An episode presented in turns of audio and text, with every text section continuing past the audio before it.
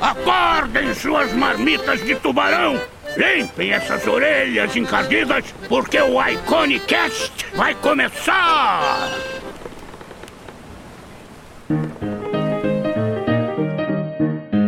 O artista lutador nômade Guto BR é um apaixonado declarado pelo universo da animação. E a paixão é tão grande que até as viagens que ele faz são pautadas nisso. É o meu grande amigo de nomadismo. Ele, juntamente ao lado da grandíssima artista Xia Marchette, que inclusive já deu a sua querida entrevista aqui pra gente. Os dois juntos viajam pelo mundo. A nossa entrevista ocorreu em Marrocos. Não, eu não estava em Marrocos, apesar de que eu gostaria de estar. Porém, eles estavam e ainda não andaram de camelo. Então tô chateado com isso. E, bom, hoje a gente teve uma conversa muito legal. A Xê me ajudou a conduzir a conversa. E o Guto, ele, super empolgado, contou sobre a trajetória maluca dele, cheia de aventuras do barulho, com uma turminha da pesada aprontando altas confusões, como sempre. Então, um episódio lindo, maravilhoso para todo mundo que é apaixonado por animação ou gostaria de saber um pouquinho mais do mundo. E o background do, do Guto é bem interessante, assim. Ele é um, que nem eu falo no podcast, ele é um animador raiz. ele gosta de papel, ele gosta de tradicional, ele vai para os eventos, vai para os festivais, faz animação autoral. É quase um hippie da animação, eu diria. Vem de frame na praia. eu sou o Henrique Lira e esse é mais um Iconicast.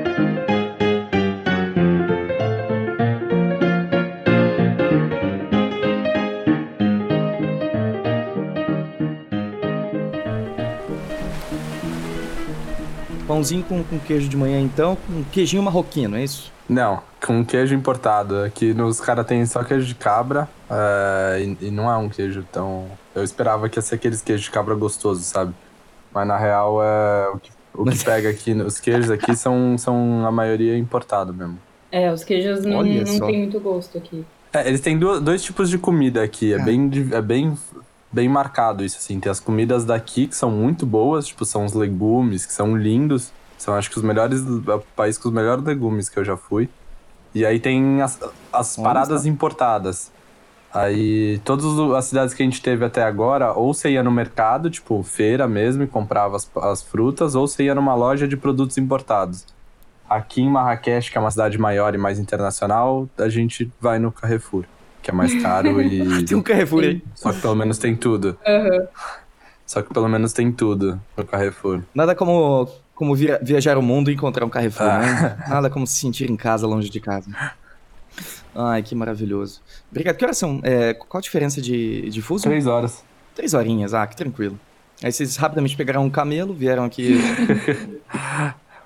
pra, grava, pra gravação rapidamente com o seu Uber é. camelo. o que rola mais aqui do que camelo é carruagem. Carruagem, olha que maravilhoso. É, tem Você um já monte. sentiu um princeso dentro de uma delas?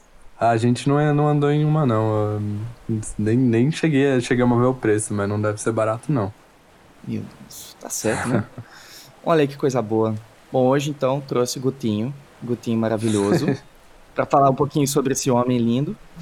E, juntamente com Xê Marchete, como co-apresentador. porque nada mais justo do que, né, a, a, a moça que viaja com ele, a vida. para fazer umas boas perguntas melhores, com certeza, que, que as minhas. Sim, né? é, vou falar uns podres. Então, aí, eu chamei pra isso, na verdade. Eu não chamei pra ficar falando de animação. É. Chamei pra saber o que, que esse Gutão tá aprontando. Ah, mas o Guto, ele é uma pessoa que quando a gente sai pra bar ou qualquer evento, ele sempre entra em assunto de trabalho, ou seja, animação. Então vai ser realmente animação. É, eu tenho. Eu, eu... Olha, os poderes dele eu de animação. Eu amo a área. Eu, eu, adoro, eu adoro sair com galera da área. Adoro. Festa do Animamundi, pra mim, é a melhor festa do ano. Assim, eu espero o ano inteiro pro rolo, pros rolês do Animamundi. que, inclusive, já fazendo jabá pra galera, o, eles estão com uma campanha de Kickstarter pra, pra conseguir ter o Animamundi esse ano, porque eles estão sem apoio da Petrobras. Então, eles lançaram esse fim, é, ontem campanha na benfeitoria então é legal, todos os animadores brasileiros, uhum. é importante a gente apoiar o Animal Mundi, que não só é o maior festival de animação da América Latina, mas ele sempre foi um, um, um evento de concentração da área em que realizadores e animadores do mundo inteiro se, se encontram. Do Brasil inteiro, né? Do mundo inteiro uh, não é tão comum assim vir gente de outros países, mas às vezes vem. Já teve bastante gente de outros países. Às vezes vem. É. Sim, maravilhoso.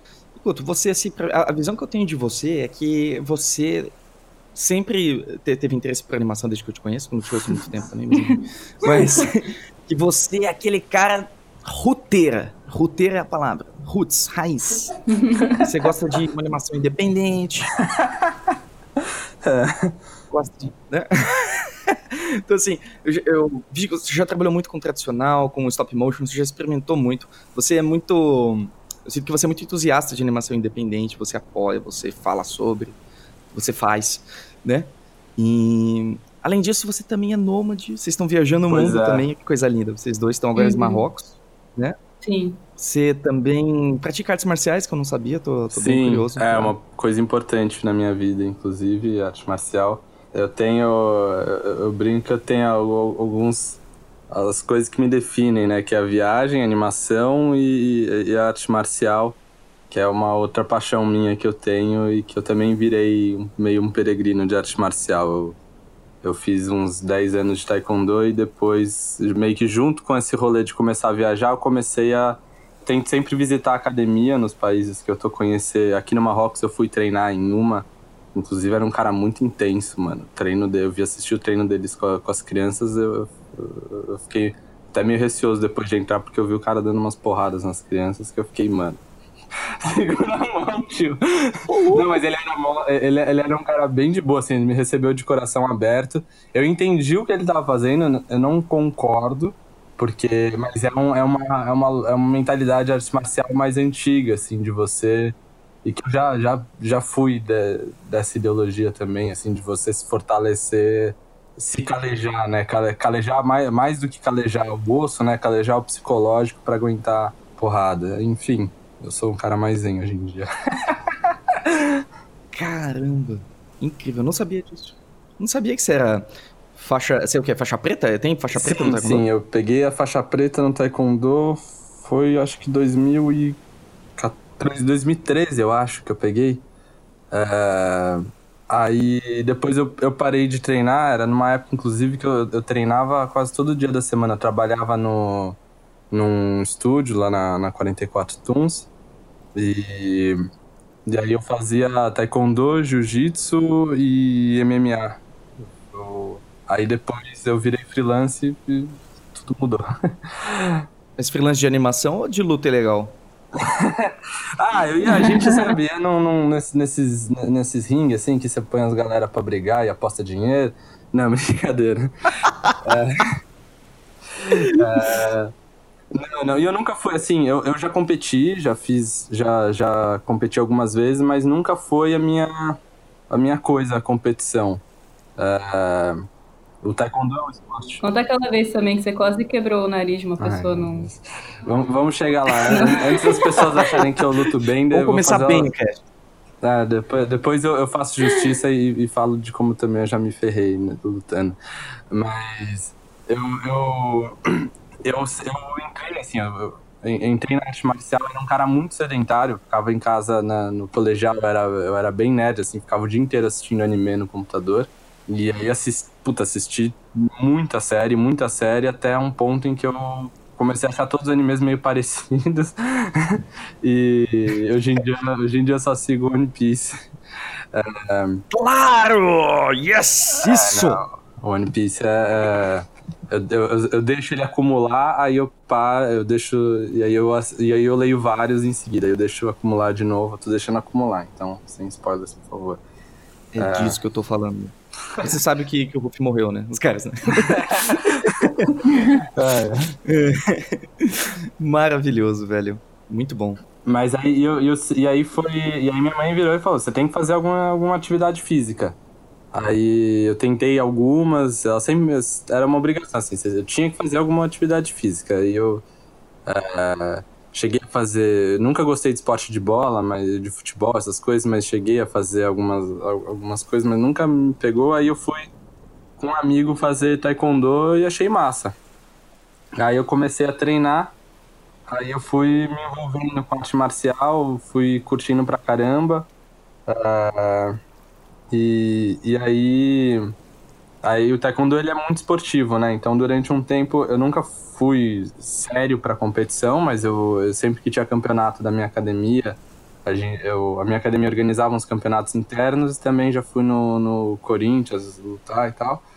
E aí, hoje em dia, minha, meu interesse com arte marcial é muito mais do ponto de vista coreográfico, é, de, de aprender, tanto didático quanto coreográfico, né? Aprender a metodologia de ensino de, de outros estilos e academias, e também o, o a, a, na questão coreográfica, né? As, o, o movimento de cada de cada técnica diferente. Então, o Muay Thai ele tem uma base que é muito hum. diferente do karatê, e mesmo o karatê, por exemplo, você tem vários estilos de karatê e cada um tem uma, uma base diferente, tem um, um jeito de lutar diferente. Uhum. Então, e aí eu comecei a, a, a, E por isso eu comecei também a visitar muitas outras academias. Aí, mesmo quando eu estava em São Paulo, a última vez que a gente ficou por bastante tempo, que eu estava no, no Dino Aventuras, eu fazia dois meses, um mês ou dois meses em, em academias diferentes na, na, redondeza. E eu fiz Aikido, fiz Kung Fu, fiz umas, alguns outros estilos. Mas é isso, assim, arte marcial é, é, é isso, é uma, é uma das coisas da minha vida. Mas é. E, e eu acho que tá tudo meio interligado, assim. É, minha, minha, minha grande paixão é animação e, e a viagem, né? E arte marcial, mas eu acho que tudo tanto a viagem quanto, quanto a arte marcial é uma coisa que alimenta o, o a, a, minha visão criativa. Eu, faço, eu, eu, levo, eu encaro a viagem, todo essa, esse lance da vida nômade, para mim, ele sempre foi um. Ele é um investimento, assim, o, o, gasto que eu tenho é o mesmo do que se eu estivesse em São Paulo, mas o, ele é um, um eu, eu, encaro não como uma parada que eu faço porque é divertido, porque viajar é mó, é mó massa. Eu faço porque pelo meu interesse em aprender, assim, eu, todo dia eu saio na rua, tô vendo coisas novas, hum. está sempre... Você uh, pode não aplicar diretamente no que você está criando, né? Às vezes está fazendo um board uh, de uma série que não tem nada a ver com o lugar que você tá, mas assim, sua cabeça tá sempre vendo coisas novas e vai armazenando lá. Em algum dia isso vai pode se transformar em alguma coisa ou só ser combustível mesmo. E, e eu tenho Nossa, a, mesma visão com. com porque uma, uma coisa que eu também comecei a fazer, depois que comecei a viajar, quando eu voltei para São Paulo, eu decidi encarar, olhar para São Paulo como do, jeito, do mesmo jeito que a gente encara um lugar quando a gente está viajando, né? E São Paulo tem um leque de ah, atividade ah, cultural incrível. E aí toda semana eu, eu uhum. pegava e ia para algum espetáculo que eu aleatório, olhava na, na época na época o Catraca Livre ainda era um bom site para encontrar atividade cultural. Hoje em dia eu, eu acho que ele não. ele, ele tá mais no jornalístico do que. Mas ele tinha um puta acervo legal de, de atividades culturais. E aí eu conheci uns lugares. Hoje em dia eu nem, nem uso mais. Eu tenho uns lugares que eu sei, tipo Galeria Olido, de quinta a domingo tem espetáculo de dança. Eu sempre, eu sempre vou sem saber o que, que tá rolando lá e nunca fui de, nunca me decepcionei. Sempre é um puto espetáculo incrível. E gratuito, né? E gratuito. Sempre. Eu, eu, é, muita coisa. São Paulo é incrível por isso, tem muita coisa gratuita. E museu. É que eu, eu gosto muito de dança. Do mesmo jeito que eu encaro a arte marcial do ponto de vista mais coreográfico, eu tenho um interesse muito na dança e na animação também. É, pela que você tem, fala-se muito, né, da animação do ponto de vista de atuação, né, do acting e tudo mais, eu, eu, eu ando tendo uma, um interesse muito grande no, na, na arte do movimento, do, do, do, da expressão do movimento, não é não necessariamente uma interpretação de um personagem, uma interpretação de um texto, mas do, do próprio movimento. Enfim, acho que é legal a, a gente tá, tá falando, mas eu, eu, eu sei que no, aqui no podcast normalmente começa do começo da, da carreira das pessoas, né? acho que faz mais sentido do que. odeio regras, odeio regras, Hugo, odeio regras. Não, mas é, é mais porque eu, eu, tô, eu tô falando isso, eu já. Eu, eu, eu, tem coisas que acho que, que, é, que é massa falar numa ordem meio cronológica, porque elas vieram para mim numa ordem meio cronológica, né? Então eu, eu me form...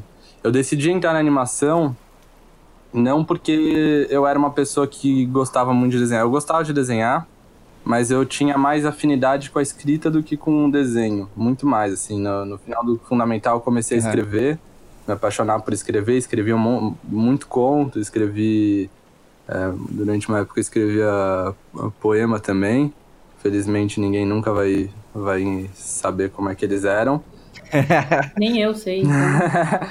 tá muito bem guardado ou destruído. Eu acho, eu nem, nem sei se eles existem mais. Eu acho que não, não, Que eu escrevi em caderno de escola. Foi bem na época que a gente começou a aprender sobre o, o romantismo. E aí eu aprendi na escola a estrutura de poema e tudo mais. Eu comecei a achar muito massa.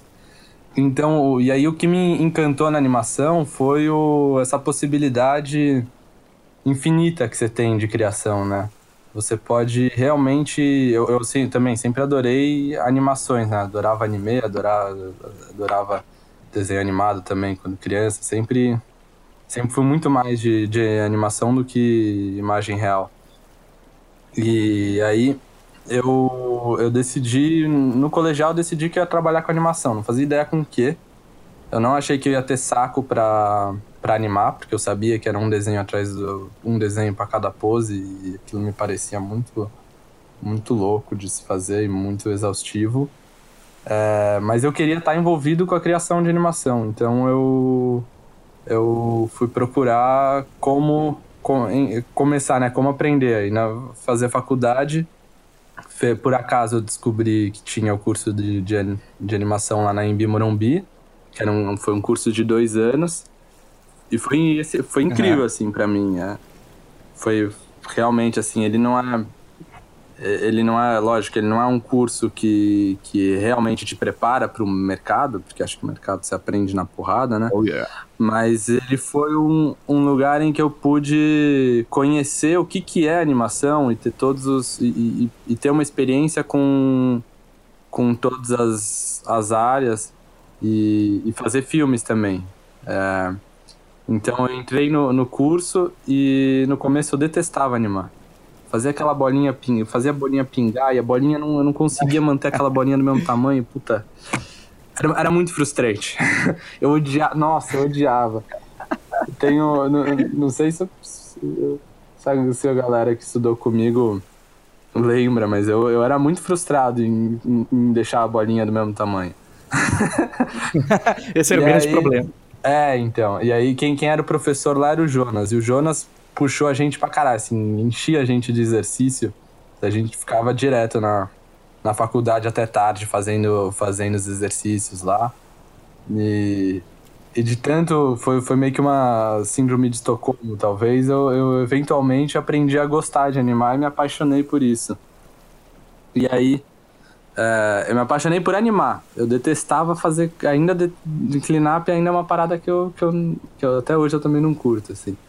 É, e aí na, na faculdade eu, eu já tava pensando, puta, eu preciso fazer um filme é, que eu consiga evitar ter que. Foi, foi bem numa, num, num exercício. A gente tinha ficado um mês fazendo clean-up de uma. intervalado e feito clean-up de uma cena que um, de um comercial que o, que o Jonas trouxe, que, é, que tinha sido animado lá na RR, estúdio da Rosana. E. Uhum. Do Tucaninho lá, e ele tinha. E a gente tinha ficado um mês fazendo, intervalando e fazendo clean-up daquilo. E, é, e, e, tipo, puta trabalho, minucioso, não sei o que, pra depois, na hora que mostrava pro Jonas, ele falava, então, aqui ainda tá tremendo, ali ainda tá tremido e tal. É, o que era bom, porque, porque realmente tem, tem que ser ah, assim, né? Boa. Mas. Uh, e aí eu, eu tentei escanear, e aí o, o, o Tumbum tem um lance de reconhecer a PEG, os furinhos do, da folha de papel, né? Pra ele alinhar automaticamente, não tinha dado certo, eu tava fotografando tudo de novo, aí eu sem querer esbarrei na câmera, e aí eu tive que refotografar tal. Um puta saco cheio e pensando, mano, como é que eu vou fazer um filme que eu não preciso escanear, escanear as folhas e não preciso inclinar mas que ainda seja um filme de animação tradicional, porque eu curto muito animado tradicional. E as mesas de luz lá na faculdade eram todas cheias de desenho nos lados. Aí eu fiquei olhando, na época também, eu adorava as animações dos estúdios Flasher, as animações bem antigas do. Que eles tinham o Palhaço Coco, que era. Isso foi, foi o mesmo estúdio que fez o Popeye, assim, foi o, eles que inventaram a rotoscopia. E, e aí eles tinham esse personagem do Palhaço Coco. Uau que é um que, que, que é um personagem que ele todos os, os histórias era desse desse palhaço que saía do, da folha de papel e interagia com o mundo real. Uhum. E eu achava aquilo incrível. Eu sempre. Eu não lembro de que ano que é, não vou passar vergonha tentando acertar. É, mas eu, eu, eu, eu achava aquilo muito incrível e um dos filmes deles, o da Branca de Neve, foi um dos, dos pontapés. É um curtinha da Branca de Neve da Betty Boop e o, e o Coco com. Acho que é o Cabe Calloway que canta. E foi um dos pontapés assim que eu assisti aquilo falei, puta, realmente dá pra fazer qualquer coisa com animação. Tem um monte de, de, de- de morphing, né, de transformação. E, enfim, aí eu tava, né, oito da noite na faculdade, é, fotografando as folhas, meio de saco cheio, pensando como é que dá pra fazer. Aí eu fiquei, aí, aí eu, eu tava fotografando, via, via os desenhos na, na mesa de luz, eu falei, cara, dá pra animar na própria mesa de luz. No sentido, tipo, desenhar, apagar, desenhar, apagar, dá pra. Puta, dá pra animar aqui mesmo, dá pra fazer o personagem sair do papel e sair e, andar pelo, pela mesa de luz. E eu fiquei cozinhando essa ideia. Eu fiquei cozinhando essa ideia, fui transformando aos poucos num projeto de curta. É, não, não ia ser meu TCC ainda, era uma ideia que eu, que eu tinha, assim. E aí, conforme foi virando a minha, meu, meu projeto de TCC, de, de curta, de TCC, eu, eu decidi que eu, que eu queria que nesse fosse, esse curta fosse minha peça de portfólio, né? Eu ia colocar todos os exercícios básicos da, da animação, eu ia colocar ali para conseguir depois um trabalho. Ia ser um filme simples, dentro do que eu consigo, das minhas limitações, um personagem muito simples de desenhar. É, não ia ter cleanup, não ia ter cor, e eu ia, foto, eu ia fotografar a mesa de luz ia ser parte do cenário, então não ia ter cenário também. O, o próprio ambiente de trabalho ia ser o cenário. É, tudo isso também para eu conseguir, para o filme também ser, ser um filme executável em seis meses, que era o tempo que a gente tinha. E aí eu fiz um animatic, o filme tinha um minuto, o primeiro animatic. É, uma merda, horrível. animatic feito no, no. eu Fiz acho que no Paint os panels. Pra você ter uma noção. Quê? Foi- Ou foi no Photoshop, mas eu não sabia, não, não tinha, não foi feito com tablet, isso eu te garanto. Foi tipo no mouse mesmo. E aí eu, eu mostrei o, o, o Animatic pro coordenador, que acho que ele já estava acompanhando há um tempo, assim, mas aí eu mostrei o coordenador do, do curso, que foi quem, quem orientou os TCCs. É, ele curtiu muito a ideia, mas ele falou, cara, ainda, a história ainda não tá boa. A história ainda não tá boa. Aí o aí eu ficava com ele, ele dava aula de animação 3D também. Aí durante a aula de animação 3D, sempre tinha algum momento que ele sentava comigo, a gente ignorava a aula, que ele ia passando vendo os exercícios das pessoas, né? Gente, ele sentava comigo, ao invés de eu fazer exercício, a gente ficava discutindo sobre a história do filme. Sobre o que dava pra acontecer, e aí eu, eu falava, puta, eu pensei nessas coisas aqui, aí ele, não, cara, ainda não tá bom o suficiente, é, precisa de algo mais, mais legal, precisa ser, ser mais interessante, não sei o quê. E aí a gente foi cavando, cavando, amadurecendo o filme. E minha proposta nunca foi fazer uma coisa nova, assim, fazer um filme ousado. Era sempre. eu, eu sempre minha ideia era fazer um filme portfólio, conhecendo as minhas limitações, sabe? Aham. E aí, enfim, aí o, o, o- consegui chegar numa versão de Animatic bem satisfatória e comecei a fazer. Aí eu fiz o, o X-Sheet, né, que é o planejamento da, da animação. Na mesma época eu tava assistindo as masterclasses do Richard Williams. E Ah, aí ele demais. fala lá do, do, do timing no Tom e Jerry, que é um timing todo em, em oitos. Que que é a cada os, os keyframes sempre batem num, num, num frame divisível por 8, que assim você consegue garantir que ele vai seguir a métrica da música. De qualquer música que você colocar, ele vai seguir alguma métrica. Sempre o impacto vai cair dentro de uma nota musical. Aham. Então eu peguei o filme inteiro e eu, fiz os keyframes, né?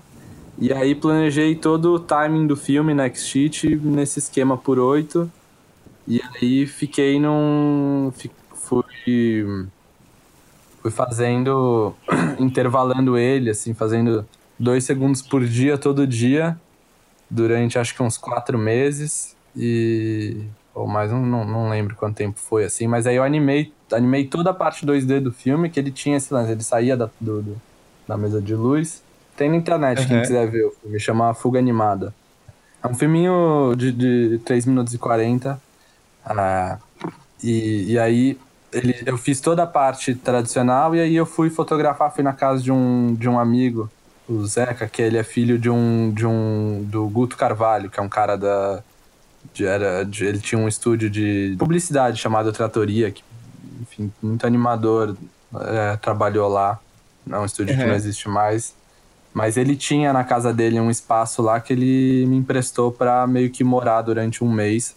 E aí que começou, foi a, a, o momento mesmo de fotografar, colocar as folhas, fotografar é, o filme, fazer as animações na mesa, fazer animação em massinha, fazer animação na minha mão. No final do filme tem uma parte que eu animo na minha própria, na minha própria mão, desenhando.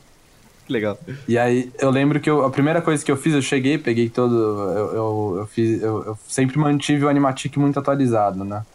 Então eu cheguei, fotografei todos os keyframes e fiz o filme como eu tinha planejado ele. Ele não tinha nenhum ângulo de câmera, ele era o tempo inteiro tabletop.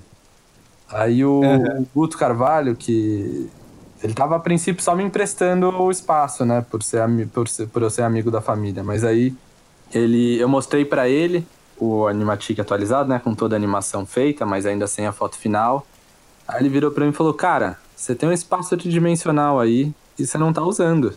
Aí ele pegou a câmera, botou num ângulo e falou: Olha esse ângulo aqui, olha esse ângulo aqui, olha esse ângulo aqui, não sei o quê. Aí ele me, me, me motivou, né, a, a, a, melhorar a decupagem do, do curta, que antes era uma parada muito tabletop simples. É, uhum. Enfim, aí foram um mês, era um, um, tempo que eu ficava lá trampando, virando. Foi um mês que eu praticamente. Eu dormia umas duas a quatro horas por dia. Aí eu tinha um colchãozinho inflável, eu ficava lá trampando, enchia o colchãozinho inflável, dormia, tomava, sabe esse shake de proteína? Ao ah, invés, de, ao invés de jantar, eu deixava um shake lá pronto, eu tomava um shake pra substituir a refeição. E. Ai, caralho, era, foi muito louco isso. e aí. e aí eu, eu, eu fazia tudo sozinho, assim. Eu tinha. Eu, eu botava. Eu posava a minha mão, que o filme inteiro tem a interação do, do, do desenho com a mão, né? Então eu, eu posava a minha mão, colocava, trocava a folha, posava a minha mão, tirava o corpo para fora da câmera, o que significa, às vezes, significava às vezes umas contorções bem pouco confortáveis. Uh, e aí batia a foto. E aí eu tinha um controlezinho de. Um, um controlezinho, eu fiz uma, uma gambiarra que aí eu conseguia, com um joystick de videogame, eu conseguia bater a, bater a foto sem ter que clicar no teclado.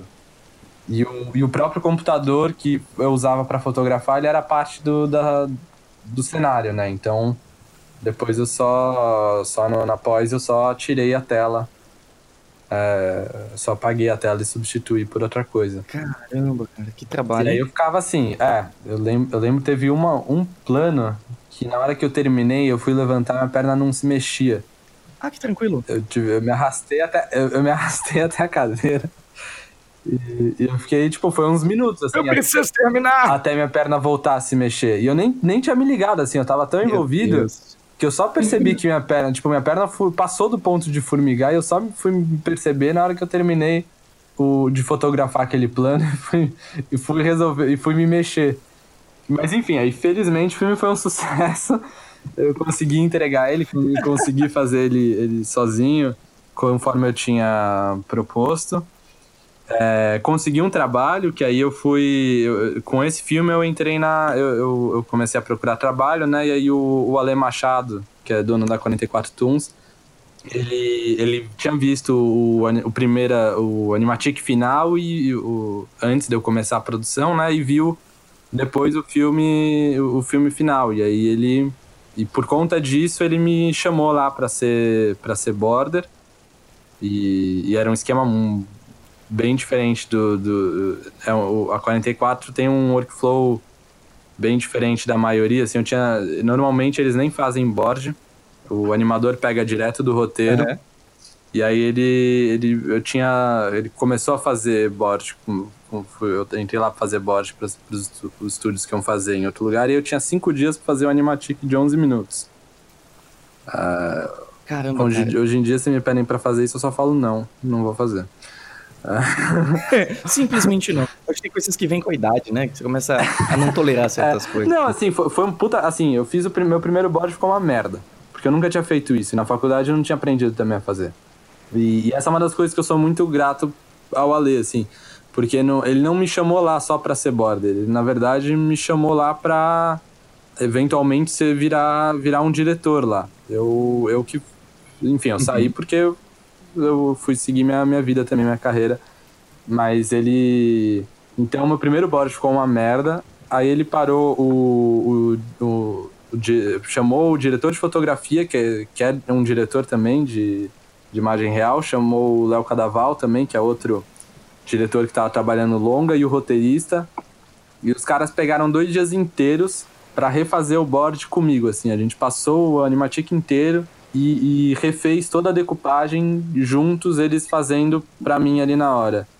E aí o Léo Cadaval, esse, outro diretor, ele, ele me pegou pela mão e, e ele fazia... Todo episódio que eu pegava, ele me dava um, o thumbnail já do, do episódio pra eu seguir. Até depois eu consegui fazer sozinho, né? Aham. Então, é, eles realmente, assim, eu- eu não- eles me pegaram na mão, me ensinaram mesmo a fazer o negócio. E aí depois, depois de board, aí eu comecei a, a assumir outras funções lá, né? Eu- aí eu cheguei a animar também, o, a animação em cutout, e aí eu também... Eu, eu saí da faculdade eu queria ser animador, eu não queria ser border. Aí eu entrei pro board, eu falava, eu Aham. via a galera animando, eu falava, puta, eu quero animar, mano, eu não quero fazer board, animar é muito mais legal. Aí eu... Você queria manter a carreira de animador É, mesmo. é, minha ideia era ser, era ser animador. E aí eu percebi duas coisas. A primeira é que o board realmente é o mais perto que existe da direção. E a outra coisa é que o, a animação em cutout não, não clicou muito comigo. Ah, e ainda mais de animação de série, assim, não, não é. Não, não, não, não é exatamente. Eu prefiro fazer, trabalhar em, em série. Eu, eu adoro trabalhar com série, mas eu adoro. Eu prefiro fazer board. E eu decidi que a animação é uma coisa para os meus trabalhos pessoais, é uma, uma, uma parada mais autoral minha. É, todos os, os projetos de curta que eu tenho, eu, eu, eu me coloco como animador. Esse curta que eu, que eu fiz agora também, eu, que eu eu fiz- fui convidado né, para co-dirigir o filme, mas eu, eu, eu animei o filme inteiro. Acho que de- depois eventualmente a gente chega lá nesse, nesse filme mais no futuro. É, e aí, enfim, aí eu, eu animei um pouco lá, depois fui pra edição, fiquei bastante tempo fazendo edição e, e, e edição de som, principalmente, assim, eu montava o... E na 44 a edição era uma parada bem importante, porque como o Animatic era feito em pouco tempo, os episódios sempre vinham com sobra e aí na edição eh, a gente cortava e, fazia todo tipo de gambiarra na, na edição. Cheguei até a fazer lip sync na, na edição, porque mudou a, o, o dublador, mudou a voz, aí eu cortei os frames da, da, da- de, de cada boquinha e aí fui, fui mexendo lá. Mas enfim, aí eu passei muito tempo como editor. E o meu filme tava lá meio, meio parado, assim. Eu mandei pra Animamundi, entrou, fiquei felizaço, assim, e era, e era isso, assim, puta, minha meta é conseguir um trabalho e entrar no Animamundi. Tá resolvido. E aí eu resolvi mandar pra. Resolvi mandar pra Nessi, né? Porque a Nessi é um festival importante, né? Vou mandar por mandar, né? Não vai entrar mesmo. E aí entrou. Aí. E aí eu lembro que eu, eu olhei, eu li o e-mail, eu olhei. Aí eu li de novo. Aí eu li de novo o e-mail. Eu falei, caralho. É real. Ah, que demais. E. Que Puta, e demais. foi, foi. Aí foi incrível. E aí o, o Ale também foi muito legal isso que ele fez, assim, que eu, que eu falei, eu tinha férias, eu tava completando um ano lá, e aí eu falei, bom, vou tirar minhas férias e ir pra lá. Aí o Ale virou e falou, ó. Você tira as férias nas, sema- nas duas semanas seguintes ao festival. Enquanto você estiver no festival, você tá a trabalho. Uh, uh, que trabalho bom. Isso, isso foi uma- É legal essa posição, né? Porque você tá indo, você tava indo lá não só pra, por diversão, você tava indo pra divulgar seu trabalho, você tava indo realmente ao trabalho, né? Exato, não, e, eu, e, pra mim, assim, eu, eu- Todas as vezes que eu fui pra Nessie, lógico, eu me, diver, me divirto, encho a cara, faço tudo que dá pra fazer, mas é uma. É, é, Não, o Guto, o Guto trata nesse realmente como uma coisa muito séria. Eu fui a primeira vez ano passado com ele E ele tinha um cronograma muito certinho, assim, não, a gente tem que ir tal coquetel, porque a gente tem que conversar com as pessoas para poder fazer contato e network, não sei o quê. E ele realmente, todos os coquetéis, ficava conversando com a galera, ficava tentando fazer network. Ele realmente leva muito a sério. É, é uma parada assim, eu, eu, eu, eu vou nos coquetéis, eu, ter bebida e comida de graça é bom, eu adoro, mas é porque eu quero falar com as pessoas, conhecer, conhecer as pessoas, porque todos os trabalhos que eu tive... Hoje em dia, hoje em dia no meu portfólio, eu, já, eu, eu, eu consigo, normalmente quando abre vaga de trabalho, eu mando meu portfólio. Hoje em dia, eu recebo respostas positivas, mas no começo, você manda e-mail para trabalho e ninguém te responde, e é frustrante pra cacete. E durante muito tempo, os meus primeiros uhum. anos de, de, de, carreira, todos os meus trabalhos foram com contatos que eu fiz é, no cara a cara. E então era uma coisa muito uhum. importante, assim, eu ficava. É, aí, em Annecy eu, eu, eu mal. Eu, eu, ficava na, na função mesmo de fazer, de, de conhecer gente. E aí, o, um pouco antes de eu ir pra Annecy, eu calhou de eu ir num bar no, num bar com o, com o Ale Abreu lá, você não quer ir comigo? Eu falei, porra, lógico que quero, né? Aí eu, aí eu fui lá no bar e tava o, um, dos, do, um dos donos da. O Thiago de Mello, um dos, dos donos da boutique. E meu filme tava com a Nessie, o Ale tava indo pra, uhum. pra, pra Nessie com um menino também. Então o cara me conheceu assim, na melhor apresentação possível, né? Pra se conhecer uma, uma pessoa. E eles estavam produzindo o SOS Fada Manu, né? tinha o, o o Vitor Sampaio e acho que o, o, Caio Martins acho que também tava. É, eles, eu, eu, estudei com eles na faculdade, depois trabalhei com eles na 44. E aí eles tinham saído. Não, o Caio ainda tava na 44, mas o, o Vitor tinha saído para trabalhar no SOS, que é fazendo board. E, e era um esquema de board mais é, normal, não era que nem o da 44 que. que, que ó, o, o, o board na 44 a, era só para dar. A, a, função era, era montar a pré-edição e só fazer a indicação de câmera. É, só, era mais o layout, assim, não precisava se preocupar mesmo com, com a atuação, porque não dava tempo, não era uma. Não tinha como você entrar em, em na, dentro das questões, né? Uhum. E aí o, o, eu, tava, eu achei, eu, tinha, eu tava muito afim de, de ir pra essa série, que eu tinha visto mais ou menos como é que era a produção, tinha conhe, eu tinha ido numa palestra com a produtora executiva, que ela mostrou o pipeline, e aí eu comentei com ele, falei, pô, tô ligado com a da, do SOS, eu, eu adoraria trabalhar com, trabalhar lá e tal, mas agora é meio difícil também de eu sair na 44, eu tô com, cada vez acumulando mais responsabilidade, eu tava começando a participar de, de de sala de roteiro lá. Não, não estava escrevendo o roteiro, mas estava participando e, da, das, das salas, né? Isso. Fazia parte de todas as aberturas que o, que o Ale Machado me, me deu lá na 44 de realmente poder acompanhar quase, quase tudo. Uhum. E aí o, eu, eu, eu, eu, comentei isso com ele, beleza. Segunda-feira recebi uma, um, uma. Eu dei meu cartão, para ele. Segunda-feira recebi um e-mail, uma mensagem de texto, não lembro, falando: Você quer fazer um teste? Pô, maravilha, né? Eu, eu fui, fui falei que eu ia pra Nessie, ia fazer o teste depois que eu voltasse e tal. Ou fiz até antes, não lembro agora, mas. É, enfim, aí eu passei, no, passei nesse teste e, e fui começar a trabalhar. E, e, o lance de ser nômade digital era, foi uma coisa que eu descobri que existia na faculdade é, eu descobri que na nossa área da, existia uma possibilidade de trabalhar de casa, então já era algo que eu, que eu já vinha. É, era uma meta minha de vida para quando eu chegasse aos 30 anos, que eu pensei, até lá eu tenho uma base de cliente boa o suficiente para me sustentar como frila, e aí eu consigo viver viajando. É. E aí, de repente, surgiu essa proposta de trabalho para trabalhar de casa, com um contrato de um ano, com um episódio atrás do outro, sabe? É, 4.500, que era, o, que era o preço que se pagava por storyboard na época, né? Hoje em dia, hoje em dia a, gente, é, a média é 5 mil, mas na época era, era 4,5. E, e eu falei, puta, maravilha.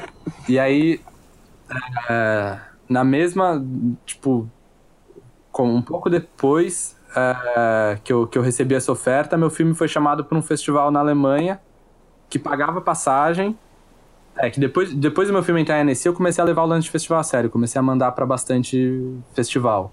E aí começou a entrar em festival.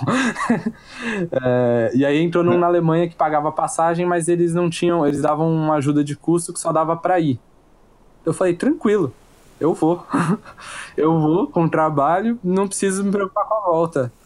Não precisa. Aí, aí foi, foi bem perto do Animal Monde, então primeiro uhum. eu fui pro Rio testar, né, essa, esse lance de trabalhar em outra cidade. Fui pro Rio, fiquei uma semana no Animal Monde lá. Eu trabalhava durante o dia e de noite eu, eu pegava. É o que eu faço normalmente. Assim, eu trabalho durante o dia, eu vou no Animal Mundi, pego a última sessão e depois vou pro barco pessoal. Que é o que o Animal Mundi também, assim como a Nessia é uma parada que eu levo muito a sério, o Animal Mundi é outra que eu, que eu levo extremamente a sério porque é um momento. É, todo Animal Mundi eu sempre saio com, com ofertas novas de trabalho e contatos de, de, de pessoas novas. Assim, é onde eu realmente é o, é o momento do ano mais importante para mim para manutenção de networking, né? E aí eu fui, eu fui lá pro, fui pro Animal Mundi, né, e funcionou. Eu, eu, trabalhei melhor do que eu trabalhava em São Paulo de casa. Aí, Acho válido. Sim, sim, é, então. Aí eu entreguei o primeiro episódio e falei pra produtora, falei, ó, tô indo pra... tô, tô saindo, eu vou continuar trabalhando, vou continuar entregando, mas eu vou é, eu, aí eu expliquei mais ou menos o que, que era esse lance de, de ser nômade. Porque antes de você virar, você deve saber, né? Ninguém leva a sério. Quando eu tava ainda no fim da faculdade, falei pro meu irmão que eu, que eu queria ser nômade, ele deu, ele deu risada, ele achou que eu tava brincando.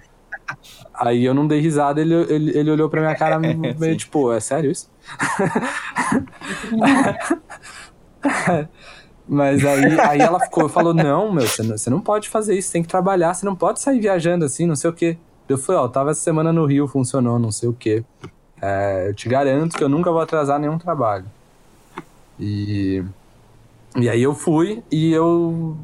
É. E, e, essa foi uma filosofia, assim, eu nem, nem comentei com a, com a diretora. Eu isso eu falei com a produtora da série, né? Com a diretora, nem comentei que eu tava saindo.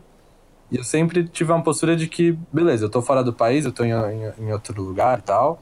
É, qualquer problema de de tipo, puta, eu tô num, numa casa que não tem internet, e aí eu preciso entregar o trabalho. Tipo, foda-se. Eu tenho que me virar. O, a pessoa que tá me contratando não pode. Né, o, o, fato de eu estar tá viajando né? não, nunca pode vi, é, vir como um empecilho pra pessoa que tá me contratando, porque isso é uma, uma piração minha, né?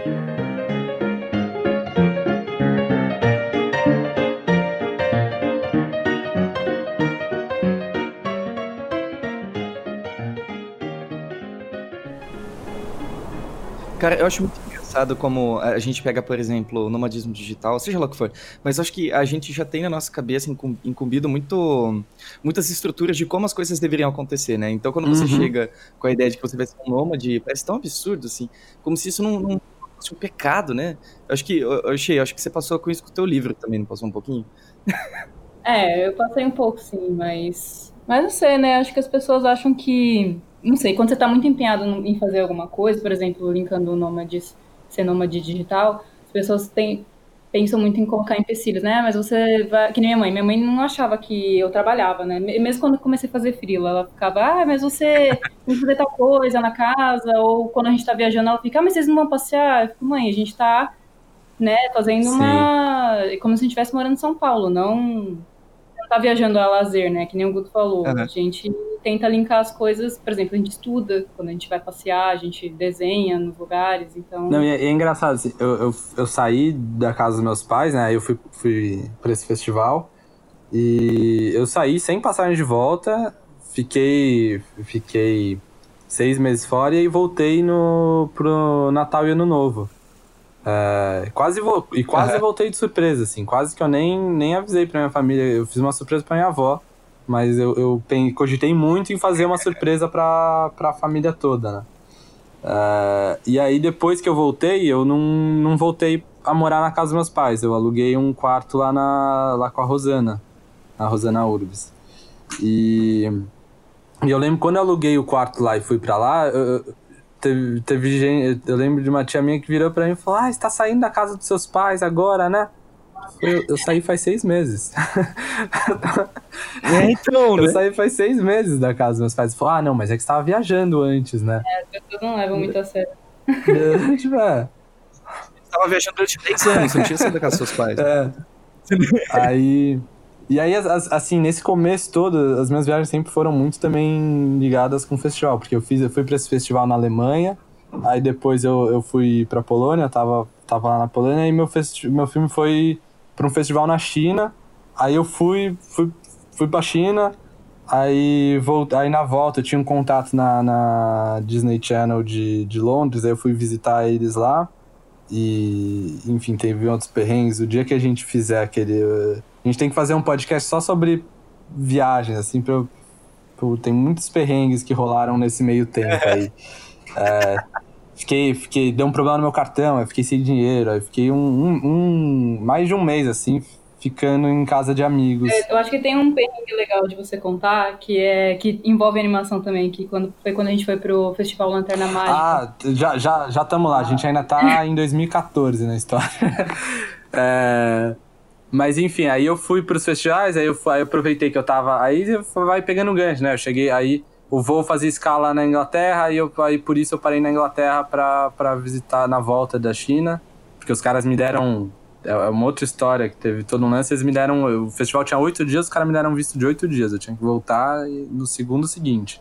É, aí eu cheguei, aí eu cheguei, cheguei na, na Inglaterra e, e, encontrei um voo por tipo 200 dólares para os Estados Unidos. Na época o dólar ainda era muito menor, muito menor. Em 2014 a economia era outra, né?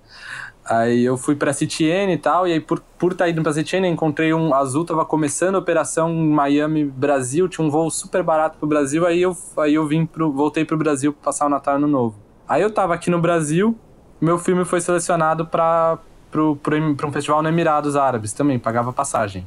Aí, de novo, botei minha mochila nas costas e falei, eu vou, eu não sei quando volto. Aí eu fui pro, pra esse festival, é, pra minha surpresa, meu filme foi premiado, inclusive, e aí foi um timing excelente, porque ah, eu entreguei, eu, eu, ganhei o prêmio, aí eu entreguei o último episódio do, do SOS, da primeira temporada, e ficou uns três meses até entrar a segunda temporada. E eu ganhei no festival, ganhei acho que 4 mil reais de prêmio, assim, o equivalente a 4 mil reais. E de lá fui pra Tailândia, que meu, meu sonho era, além de, de antes dos, até os 30 eu queria ser numa digital, até os 25 eu queria ir pro Sudeste Asiático de alguma forma. E aí eu, eu como eu já eu tava lá no Emirados, falei, bom, já fiz metade do caminho, é só mais um empurrão para eu fazer outra metade, né? E aí eu fui para lá, e lá é muito barato, eu fiquei, esse dinheiro me sustentou todo esse tempo. O dinheiro do prêmio me sustentou até voltar. O, eu ainda tenho, inclusive, eu tenho, acho que eu tenho mil dirhams do Emirados em casa. Hoje, hoje inclusive foi um bom negócio eu ter guardado, porque deve estar valorizando. É investimento.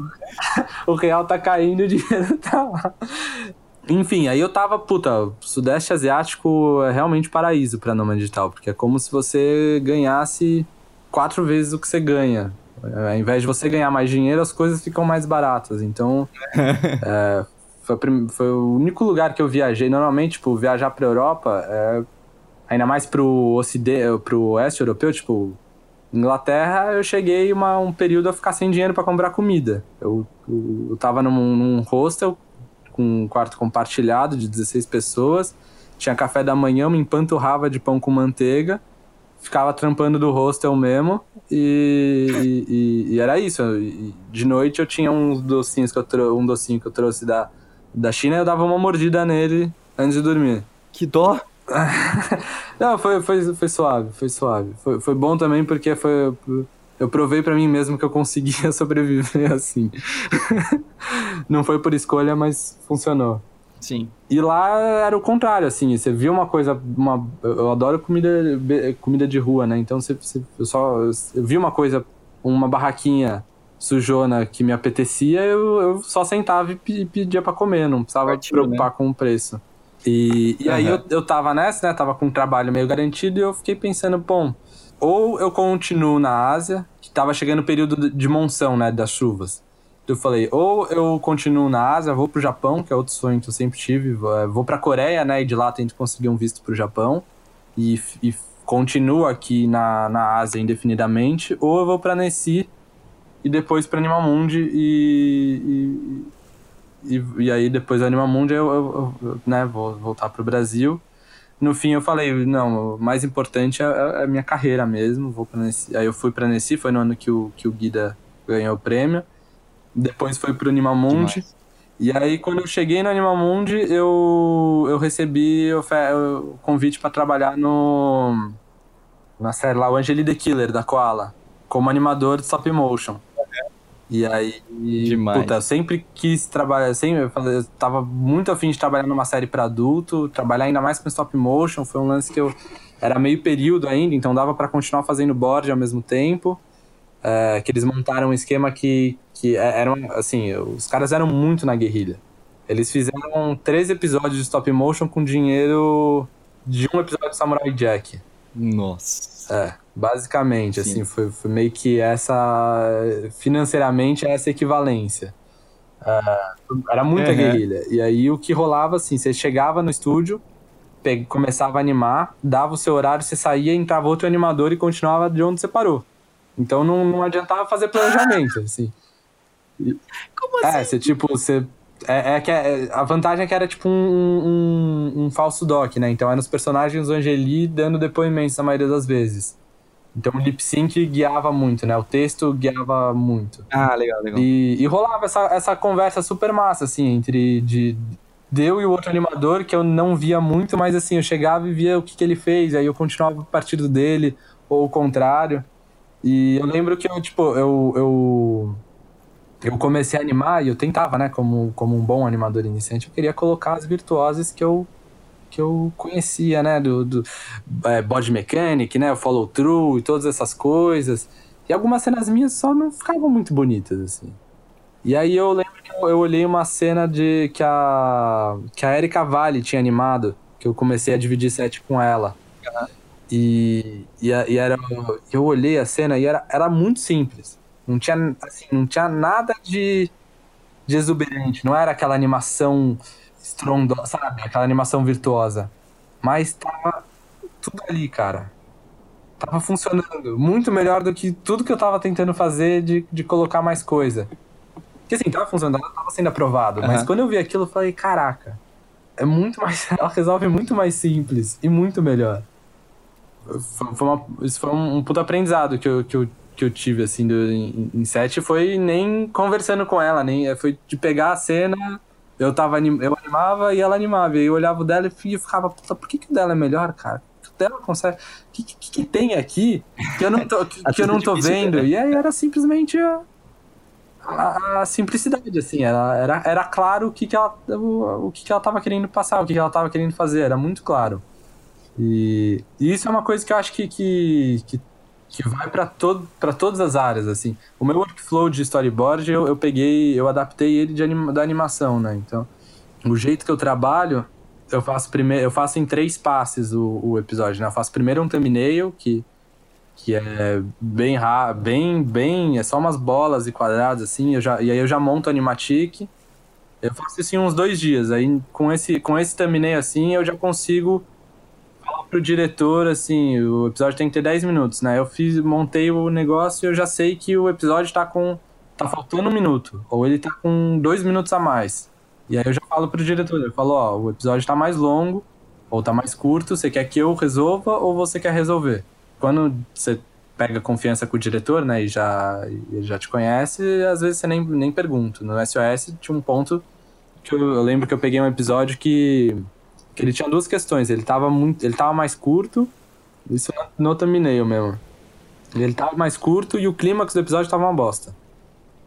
E aí eu falei, perfeito, peguei, eu, eu inventei todo o todo, todo o clímax assim, não tinha clímax na verdade o episódio, era surgiu o problema, ela ela pensava e já achava a solução. Aí eu criei todo um, um, um lance, era uma perseguição, aí saía no telhado e voltava e tal e é, para criar o clímax e também para que, que supria o tempo e já, e já criava essa tensão. E às vezes é o, é o contrário, né? O episódio está muito longo. Então, na hora que eu vou para a próxima etapa, que, que eu faço o RAF, né?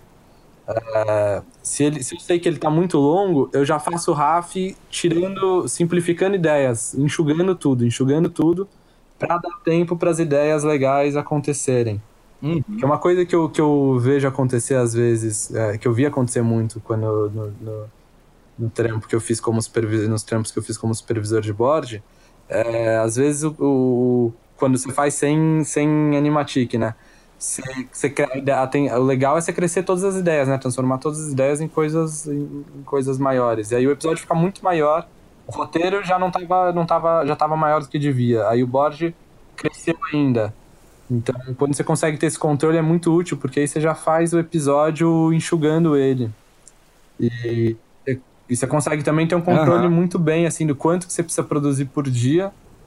É, pra, se, eu, se eu faço um thumbnail, né, eu, eu gosto muitas vezes de fazer no papel, às vezes eu faço no digital.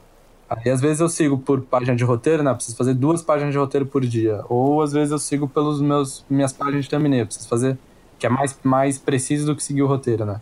Eu preciso fazer uma página de thumbnail por dia em RAF. Uhum. Aí eu preciso cleanar agora uma página de roteiro também por dia. E, e por conta dessas coisas eu, eu consegui cumprir minha promessa para a produtora de, não, de nunca atrasar um, um episódio lá no, no, no, SOS. Até hoje, assim, tem um lance que o Neil Gaiman fala que é, tem três jeitos de você manter um freelance, né? É sendo uma pessoa muito legal, sendo uma pessoa é, muito boa e sendo uma pessoa muito pontual. E a verdade é que você só precisa ter dois deles, duas dessas coisas. Se você for um cara muito é. legal e muito pontual, mas seu trabalho não for tão bom, os caras vão continuar trabalhando com você. Se você for muito bom e muito pontual, mas for um cara arrogante pra caralho, as pessoas vão continuar com você. E se você for um cara muito massa e com um puta trabalho foda, mas não for pontual, as pessoas ainda vão continuar com você. Então, ser muito legal e ter um trabalho muito bom não é uma coisa quantitativa. Você, você tenta o seu melhor, mas você não tem como saber se você realmente está é sendo uma pessoa legal ou se seu trabalho realmente está bom. Agora, pontual é, é, é, matemático. Ou você entregou no dia ou você não entregou no dia. Então eu falei, esse, esse, eu, esse eu consigo controlar, os outros só, só posso tentar o meu melhor. Oxê, o que, que você acha dessa questão do legal aí? Não sei, hein? Ah, não, eu concordo com o Guto. Se você for pontual, você, você consegue. E, e, e essa questão dele que ele falou de, de ter um workflow, eu acabei incorporando para mim também e eu vi que, com, que, na verdade, é muito bom você ter um planejamento do que você for fazer do trabalho. Porque a gente, como freelancer, às vezes a gente acaba caindo na armadilha de ficar trabalhando o dia inteiro ou se matando mais para entregar o trabalho. Sendo Exato. que você só vai receber aquele valor que no final, né? Não precisa entregar além. Então, é, a gente consegue equilibrar muito bem essa questão do planejamento do nosso trabalho durante o dia com os passeios ou com a nossa vida, né, normal, depois do além do trabalho. Que a gente conversa com muitos borders, né, Guto, e a gente vê que eles é, excedem esse trabalho, eles entregam além, por exemplo, muito clinado, e aí eu vou mostrar o que eu entreguei, o meu produto final, que tá um pouco mais rafiado, mas tá, o episódio está lá, os personagens estão lá. E aí eles ficam em choque, falando, nossa, mas você só fez isso, esse é o seu clean, né, entre aspas. Aí eu falei, é, esse é isso, e é isso que, que os estúdios, ou que o diretor que eu tô trabalhando tá aceitando, e a pessoa tá entregando a mais e virando noite é, por, por questões, às vezes, de mau planejamento, ou, enfim, Sim, e, e, o lance é que, é que assim, não, tem, não é um problema você fazer a mais. Tipo, é bom. Tudo que você fizer a mais no board não vai atrapalhar a, a, a produção, né? Pelo contrário, vai ajudar. O problema é se isso tá atrapalhando a sua vida pessoal, né? Porque Sim. É, você, o, a pessoa tem a possibilidade de trabalhar seis horas por dia e ela, e ela por uma, exigência, uma exigência pessoal, trabalha 12. Hum. Isso, isso para mim é esse que tá o problema, assim. E aí o, tem um outro lance do que a gente vê os, os boards de outros países, né, de outras produções, somente tipo, sei lá, Nickelodeon ou da DreamWorks, que são os boards muito decupados, normalmente estão no model, estão com um monte de pose, mas o workflow deles é diferente. Eles têm revisionistas de storyboard, que são pessoas que pegam pegam o board e fazem poses a mais, ou colocam no model. É, Ou às vezes eles têm até mais tempo, né, para poder fazer, porque a gente aqui às vezes recebe um, um board e tem um, um, uma deadline já estabelecida. Lá às vezes eles podem exceder, não sei, pode ser diferente. Uhum. O, te, o eu tempo, acho... eu acho que é meio que o, o que muda mais é o, é o é, você tem mais tempo, na verdade, porque você tem outras pessoas para trabalhar junto, né? Você tem, às vezes, um, um, diretor de board do episódio que vai dirigir só, vai estar, tá, tipo, na, na direção daquele episódio só, sabe? Então, o, o, tem que tomar um pouco de cuidado em querer replicar esse, o, os modelos de board que a gente vê na internet, porque, principalmente, se, se for de, de trabalho pessoal, aí ainda mais, assim, eu tô falando de, de pegar board, tipo se olhar um, um storyboard do Bob Esponja que tá todo no model. No Bob Esponja eles têm os diretores de, de saiu recentemente no vaga para board no Bob Esponja, né? E a vaga de storyboarder, você não faz board a partir do roteiro, você recebe o, o, o board que imagino que seja tipo um thumbnail do diretor de storyboard, dos diretores de storyboard e você o seu trabalho é cleanar e acrescentar coisas naquilo, assim. Então, o border no Bob Esponja, por exemplo, não é, não é nem o que a gente chama de border aqui, assim. Ele seria um mais para um assistente de border. Uhum. Então, é, é importante saber... E, e, isso é importante por quê? Porque você... No momento em que, o, em que as pessoas... Né, isso vira um hábito, por exemplo, todo mundo entregar o, o, o trabalho intervalado... É, é uma forma de você desvalorizar o seu trabalho, tanto quanto você aceitar trabalho por menos valor, porque Entendi. você tá, tá mudando o nível de exigência do trabalho, colocando mais coisa. E, de novo, se, se você faz isso sem gastar tempo a mais, meu, tá ok, tá lindo. É, o, o problema é você gastar, se matar para entregar uma coisa que nem é uma exigência real que o nosso mercado tem e que corre o risco de virar se todo mundo se, se dispor sempre a se matar para entregar daquele jeito, entende? Você, você cria uma cultura de mercado em que, em que você exige que o, o, o padrão é o, é o profissional se matar de trabalhar. Faz todo sentido, cara.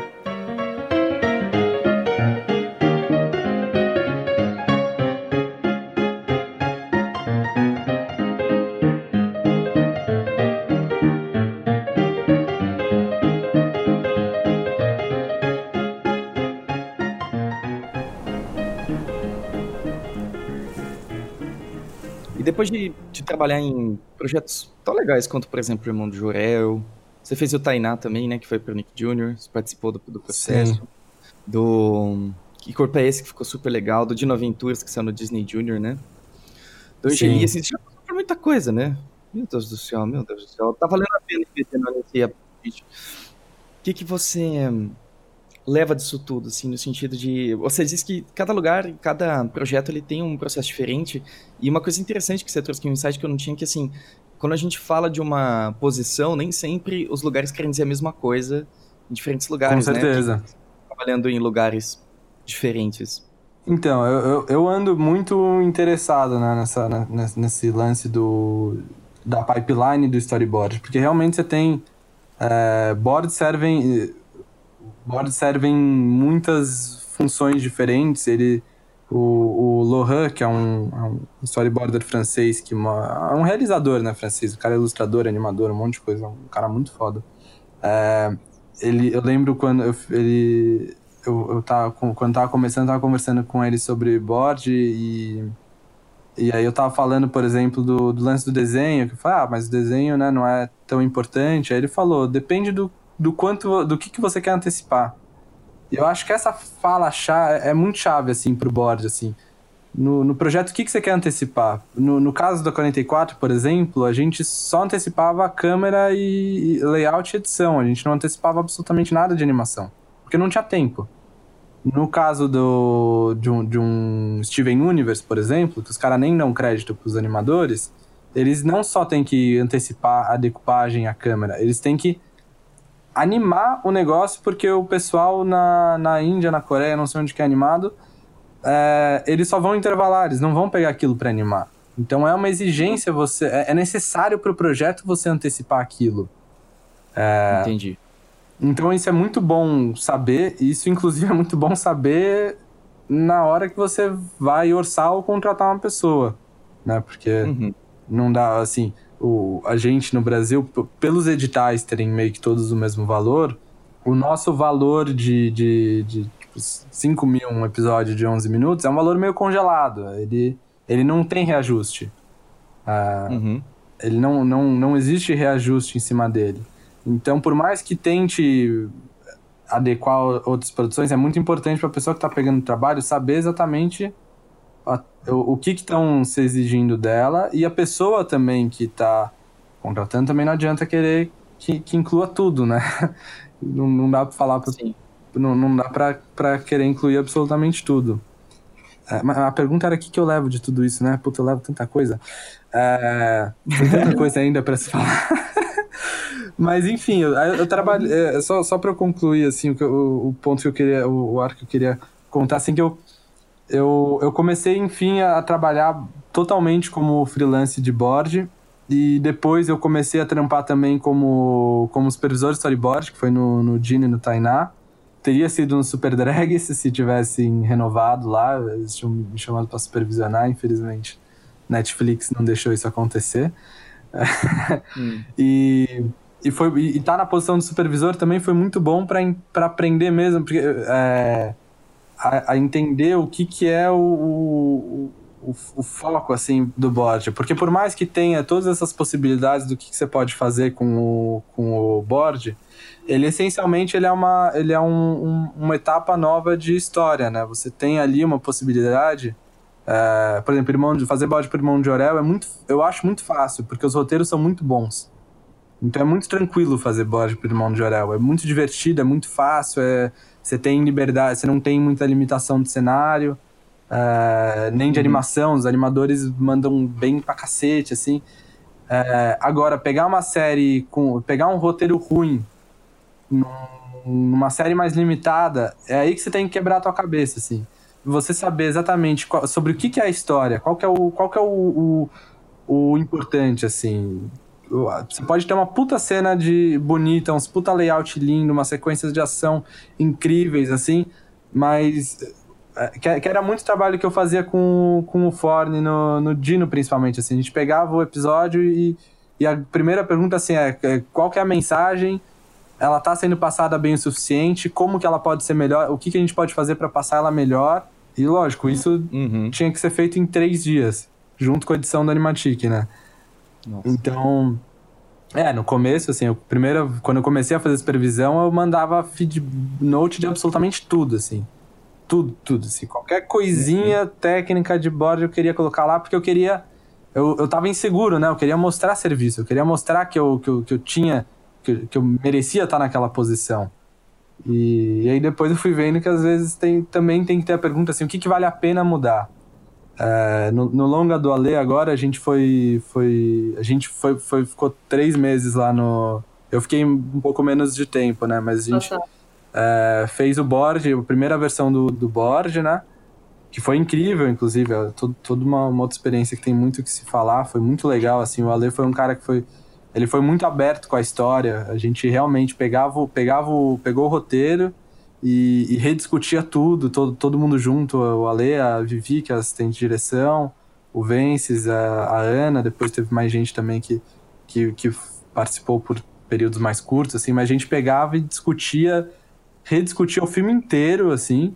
E aí agora a gente, no começo do ano, a gente voltou para lá, a gente tinha três semanas para fazer a última versão do filme. E era muito pouco tempo, assim, todo mundo sabia que, era, que, que o tempo era curto e, e tinham coisas para ser mexidas. É um trabalho infinito, assim, você pode... Você ficar dois anos mexendo numa uhum. história, você vai ter dois anos de coisa para mexer. Uh, na DreamWorks, por exemplo, os cara, cada três meses eles fecham uma versão nova do filme. E é, é virtualmente interminável esse trabalho, Sim. né? E aí foi a primeira coisa que a gente falou. Quando a gente chegou lá, a gente falou, a gente meio que teve que, que, que tomar essa decisão. Assim, a gente tem três semanas. O que, que é o mais importante pra gente mexer? O que, que é, o que, que é crucial? O que, que a gente pode deixar passar? Porque inevitavelmente vai, infelizmente, né, vai ter que deixar passar. E o que, que a gente vai ter que fazer? E aí, a partir disso, a gente se organizou, que foi outra, outra coisa essencial para quando você tem muito pouco tempo, a organização ela é muito chave, né?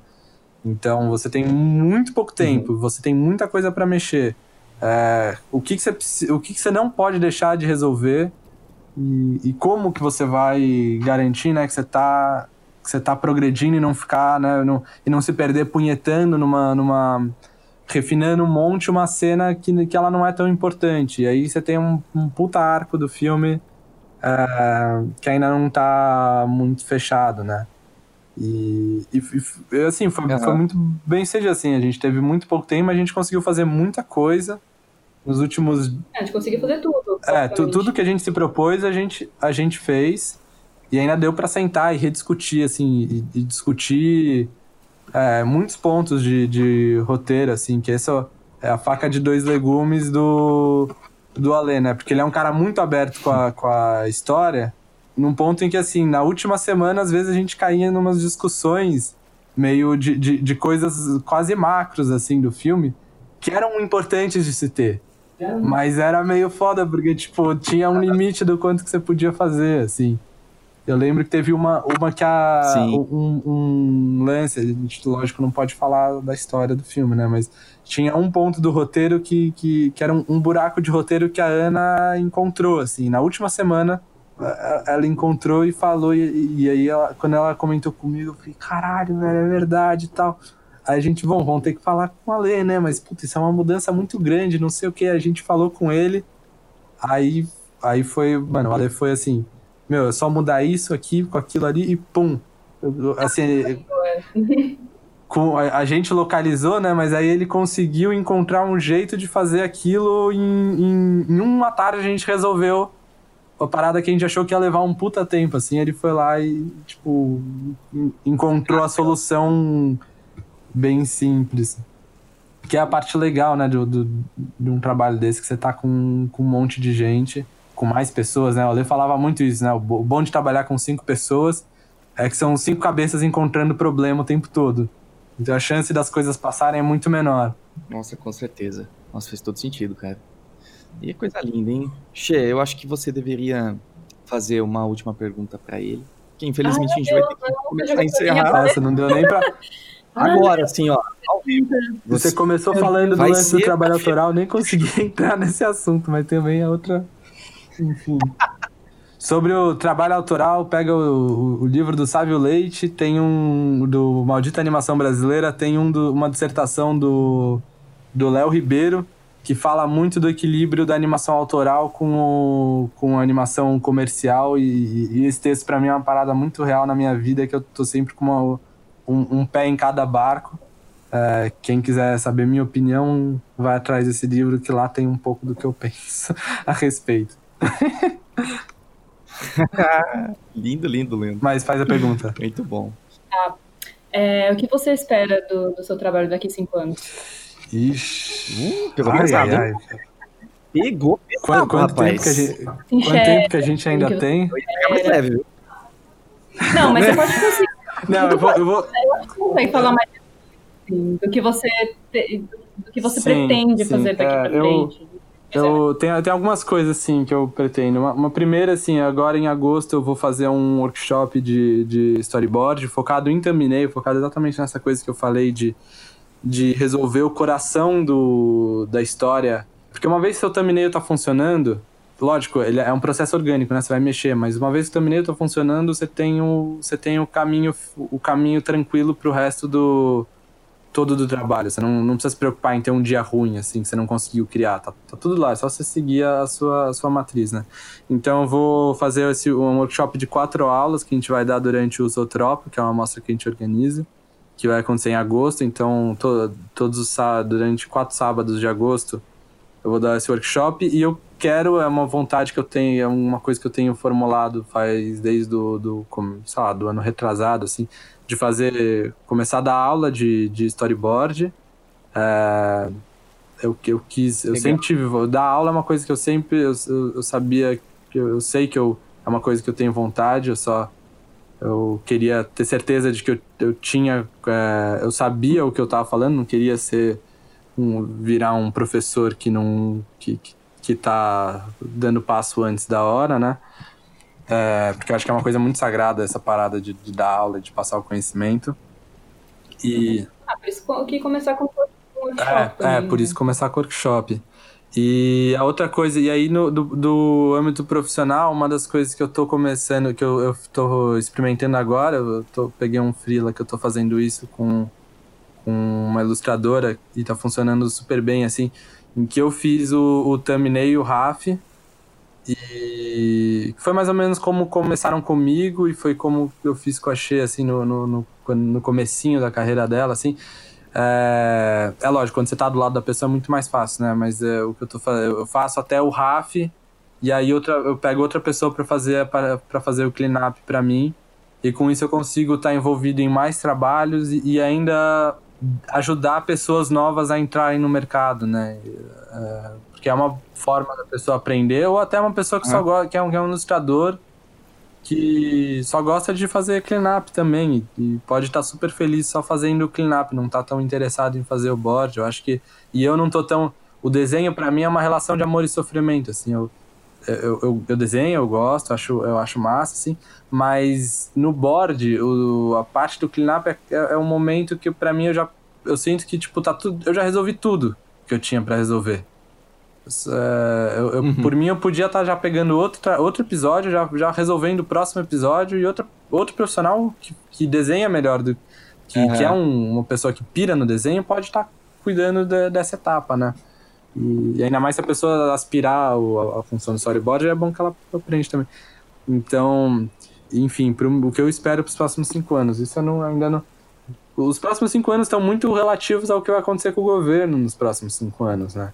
Uhum. É, eu, eu entrei para a BCA por, por, convite né, da, do, da gestão anterior, eles me convidaram a ser o, novo presidente da BCA uhum. e, e eu tô né, nessa militância de, tem, de, de, de tentar encontrar como a gente vai é, se manter, mas eu, eu, eu, meus próximos anos eu espero que continue fazendo board, é, mais especializado em história, com Espero também começar, eu tô querendo começar a, a, montar um portfólio de roteiro também, porque é uma coisa que eu gosto muito de fazer e eu não, nunca.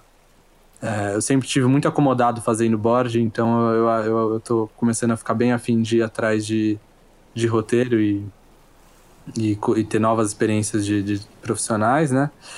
E, e em paralelo conseguir continuar fazendo filmes autorais, assim, eu, eu tenho muitos projetos de curta que eu acabo não fazendo. E aí eu recebi esse convite para fazer o Sangro, né? Que é, que é, o filme que a gente fez agora que vai, vai estrear nesse. É, eu recebi o convite para fazer esse filme. O dinheiro era, era pequeno, mas é, era suficiente, né? Todo dinheiro é bom. Mas ele, mais do que tudo, ele me mostrou que dá para você conciliar um, um projeto pessoal com um trabalho, assim. É, uma, é uhum. muito mais uma questão de disciplina. Então eu, eu tô com uma meta de ainda esse ano fazer um. tentar fazer um filme em um mês. Oxe. É, um filme simples. É, mas assim, um filme simples, de um minuto, com uma técnica econômica. Uma coisa que eu aprendi muito também fazendo sangue, que aí é, é dá pra passar mais uma hora falando sobre só sobre animação autoral, que tem toda a questão de como que você usa os, a, as imperfeições como parte da linguagem, né? Esse filme tinha muito dessa, desse discurso de que era uma o personagem, o personagem, né, ele descobre que tá com HIV e ele sente esse impulso de, de explodir para fora em, em, expressão artística, né, de colocar. É, então a animação, por, pelo conceito do filme, a ideia é que a animação era uma coisa meio imediata. Então eu fiz é, fazer animação em livro e o lance de animar em livro era muito mais rápido que animar no digital, por exemplo. Porque o, o que eu colocava lá, eu, eu já ia direto na tinta, né? Uhum. Então, às vezes eu, eu tentei alguns workflows com o livro, mas de modo geral, assim, é, na hora que você fez o traço, ele tá lá e acabou. Não tem Ctrl Z assim. E se a animação não ficar tão boa, você tem a desculpa de que tava, foi feito num livro. E as pessoas compram isso. e, e, ainda tem o charme, sabe? Não é que as pessoas compram, é que ainda tem aquele charme da técnica, de que você tá com, ainda com um meio meio inusitado, assim, e você e é lógico, aí tem um. Eu tentei equilibrar, colocar uma, uma, algumas animações um pouco mais trabalhadas também. Mas o, eu acho que o Straight Ahead ele tem uma, um, um resultado muito bonito. E quem me abriu o olho para isso foi, foi o Diego Akel. Vale muito a pena dar uma olhada no trabalho dele. É um cara que faz é, só animação experimental praticamente.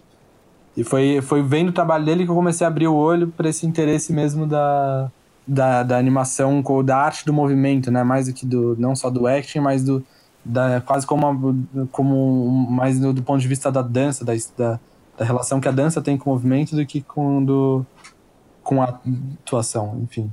A gente tá como uhum. de tempo.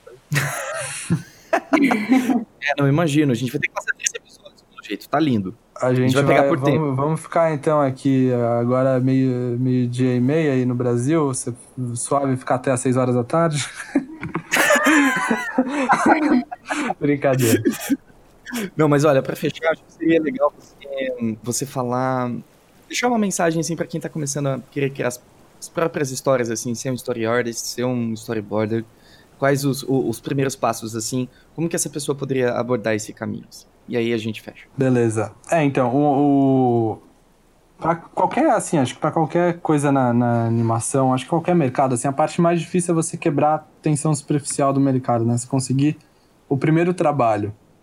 E, e é, é meio desesperador quando você tá querendo entrar numa, numa área, ninguém te chama, e você fica tentando, batendo a cabeça, é, é- é complicado, assim. Eu, quando eu terminei a faculdade, eu fiquei um tempo nisso com o meu curta, tentando conseguir é, um emprego na área, e vai dando um desânimo, assim, e demora, infelizmente. É, por isso que o networking, às vezes, no- principalmente no começo, às vezes ele é mais importante do que o, do, do que o portfólio. É lógico, ninguém vai te contratar se não tiver um portfólio minimamente bom, um portfólio minimamente bom, mas é, eu acho que as pessoas estão mais suscetíveis a contratar se ela, a- ainda mais uma pessoa iniciante, se ela acreditar que você consegue chegar lá.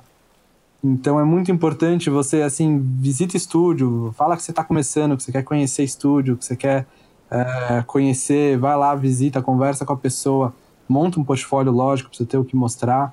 É, mostre sempre, assim, não tenha vergonha. Eu sou um cara muito ruim na, em rede social, eu não, não uso muito, é, mas eu vejo que a galera que usa tem, tem resultado muito grande também usar a rede social. Mas assim, o networking é uma parada muito importante, muito importante mesmo. E aí, do ponto de vista. Isso para conseguir o trabalho, né? Aí, do ponto de vista, uma vez que você consegue o trabalho, é, algumas coisas. Software. Se alguém te perguntar, você sabe usar software X? Fala que sim. Eu, eu só. eu- primeira vez que eu abri o Tumbum Storyboard, eu tava com um contrato assinado. Foi a primeira vez que eu. Porque o software é ferramenta, você aprende na hora, assim. Ah, você, você- o, na 44 foi uma coisa, você mexe no Premiere, a única vez que eu tinha usado o Premiere foi pra fazer meu curta, assim. Eu, eu também abri e comecei a fuçar lá. Assim, ferramenta você usa o Google e aprende. É, então, só, só, se alguém falar de software, responde que sabe mexer sim. E, não, e, e, e sempre tenta, assim. é, eu acho que é, é muito importante, isso que eu falei, por exemplo, da animação, do que eu aprendi com a Erika e do que eu aprendi depois com sendo supervisor de board, colocar a mais nem sempre é bom. Então, não, às vezes é muito bom você evitar pirar muito, sabe? Tem, o board tem um monte de coisa, né? Movimento de câmera, não sei o quê. Tenta, eu acho que é sempre bom, assim, tentar resolver, deixar bem resolvido de um jeito mais, sabe, mais, mais humilde, antes de tentar fazer, para não correr o risco de dar um passo maior do que a perna mas ao mesmo tempo sempre se desafia a tentar encontrar coisas novas. Até hoje, sempre que eu faço um board, eu tô sempre tentando encontrar uma forma nova de, de, de fazer, de decupar, de fazer, a, de fazer a cena de um jeito que eu não fiz ou que eu não. de, de um jeito novo, sabe? Sempre tentar trazer coisas novas. É, eu sei que é meio. São, são duas coisas opostas, né? Não, não ousar demais e ousar demais ao mesmo tempo. Mas é que é bem essa linha tênue mesmo, assim, é não, não querer sair fazendo em todos os lugares, dar o máximo em todos os pontos, todos os momentos do episódio. É, vai, você vai ficar com um episódio em que você valoriza tudo, você acaba não valorizando nada, né? A mesma coisa que ilustração, né? Se não tiver uma composição na cena, se quiser fazer um- uma parada meio Romero Brito, em que todas as cores chamam atenção igualmente, você, você- talvez você vire um Romero Brito e dê muito certo e ganhe muitos milhões, mas eu acho que num, num meio industrial, num meio profissional, assim, de, numa, numa escala de produção, é importante saber que, que o, eh, tudo que você faz tem um custo, então você tem que ter os uns momentos em que você fazer o beabá é, é bom, assim, entendeu? Só um diálogo simples. É, e saber as próximas etapas do, da produção, assim, é, é- é muito útil você... Eu tive essa sorte na faculdade de ter tido contato com as outras etapas da produção, mas é, é muito bom você entender como que o seu trabalho está inserido no, na escala da, da, da produção como um todo, né?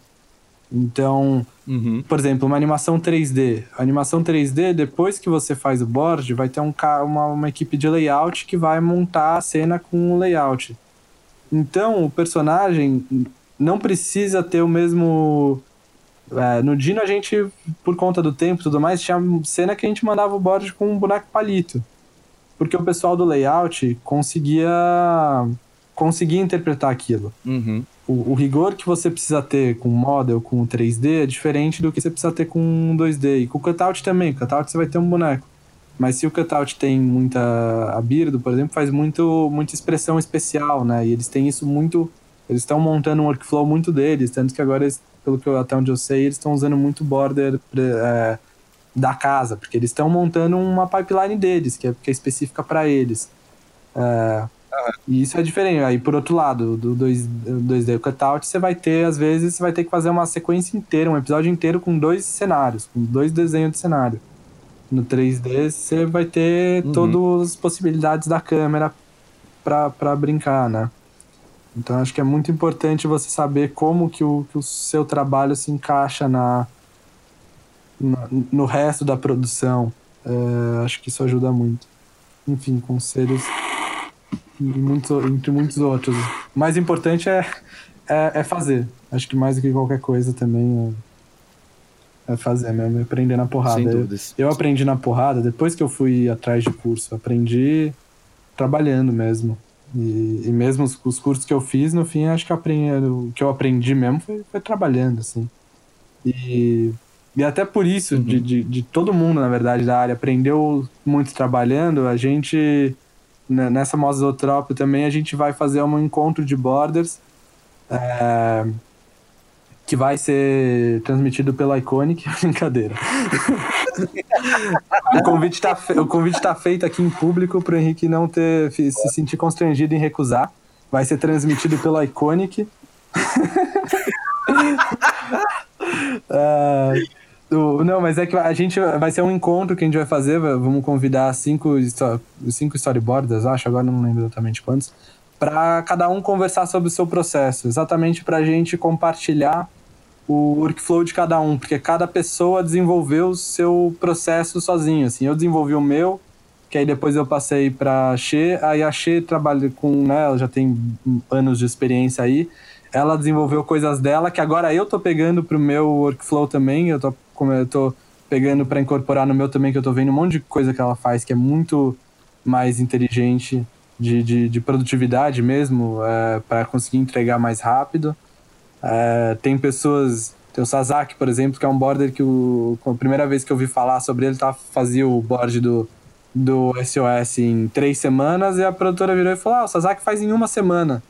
Falei, como assim o cara faz o trabalho em uma semana?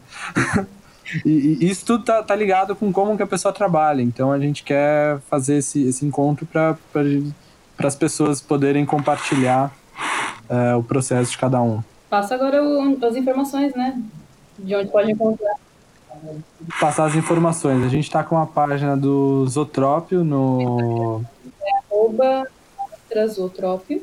Isso, arroba mostra Zotrópio. A gente vai compartilhar lá as coisas, tanto as coisas do curso quanto das sessões, que são gratuitas. O curso, infelizmente, não, não, não tem como ser gratuito. Enfim, todo o resto da amostra é gratuito, o curso ele precisa ser pago. É, a gente fez, Ah, mas essa, essa, conversa que a gente vai abrir é gratuita também. É, a- a- to- todas, as mesas, todas as mesas são gratuitas. Só o workshop que ele é pago, a gente fez o preço mais baixo que dava pra fazer, mas ele, ele é pago. O, e aí a gente faz sessões, a gente sempre tenta trazer os realizadores. É, vai acontecer em agosto, a gente vai abrir com o longa do novo longa do Otto, Cidade dos Piratas. E aí vai ter, vai, vai ter a conversa e, e muitas outras sessões, vai ter uma, uma mesa de, sobre as mulheres no, na área, que a Xê vai, vai conduzir, né? Enfim, enquanto você deixar, eu, vou, eu, eu, eu posso falar. eu tenho muito mais coisa para conversar, mas eu não sei como é que tá a questão do tempo, então... Não, então agora eu vou ter que desligar porque eu tenho que planejar a amostra que eu vou transmitir. Não, mas ó, foi, foi, foi, foi brincadeira e a gente, eu quis te constranger de propósito pra você não poder negar, mas o convite é sincero, se quiser. É, a gente vai fazer esse encontro presencial. Se você quiser se juntar a nós e transformar esse encontro numa live com o selo do Iconic, é um convite que a gente está fazendo de forma agressiva. Adoro agressividade. Lindo, lindo.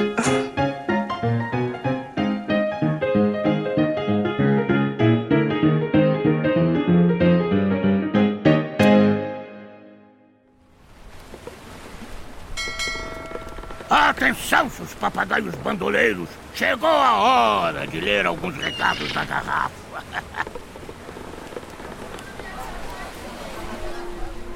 Recadinhos na garrafa, meus amores, muito obrigado por mais e mais mais indicações de quem a gente trazer aqui. Quanta gente boa, hein? Que bom, fico muito feliz porque existe muita gente interessante para chamar ainda, o que dá um fôlego bem interessante pro projeto, né? E não sei se vocês repararam, a gente tá tentando fazer uns episódios também mais temáticos, né? E eu sei que vocês já estão cansados de me escutar sozinho.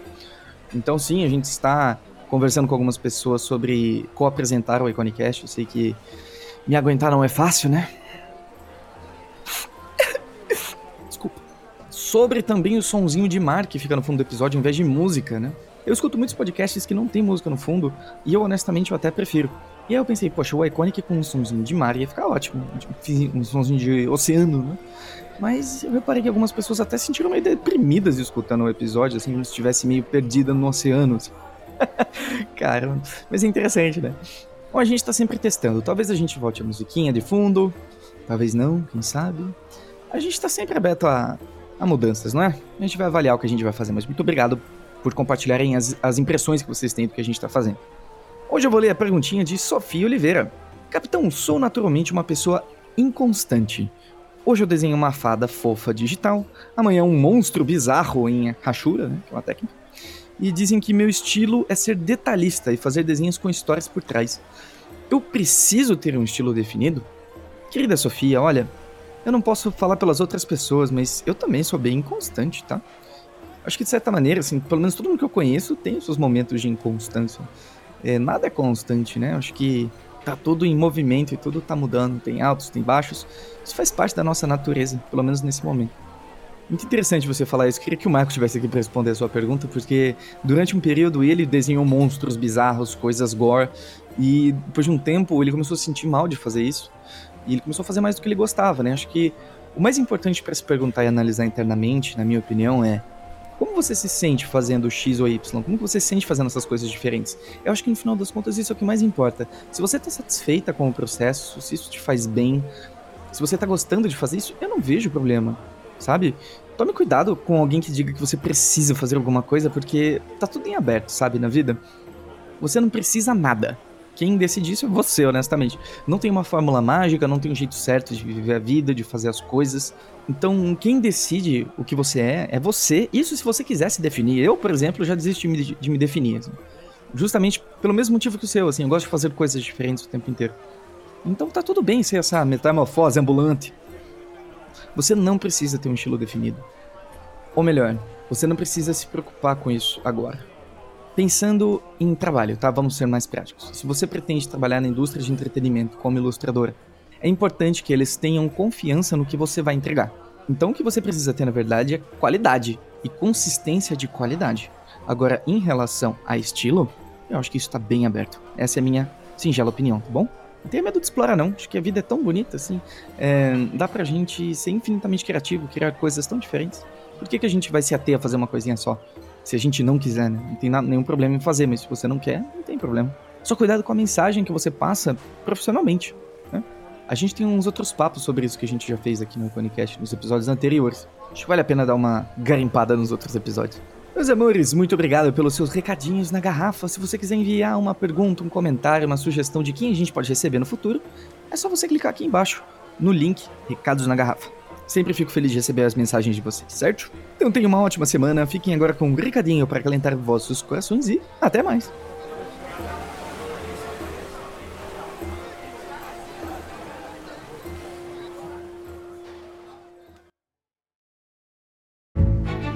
Bom dia, tripulação! Nem sempre as nossas condições são favoráveis.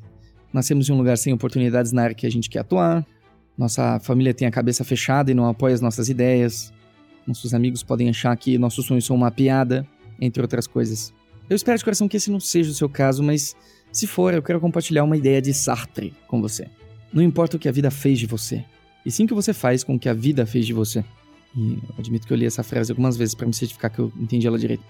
Se você deixar a vida te levar, você vai se tornar tudo aquilo que você não quer, só para ter a aprovação dos outros. A minha sugestão é que você investigue no mundo aquilo que te faz bem, e não as coisas que fazem sentido para os outros. Você pode ter nascido em condições extremamente desfavoráveis para os seus sonhos, mas você não precisa continuar mergulhado nessa condição para sempre. É um saco, eu, eu imagino, mas vamos só por um momento deixar o conceito de justiça de lado e nos livrar de qualquer tipo de possível muleta.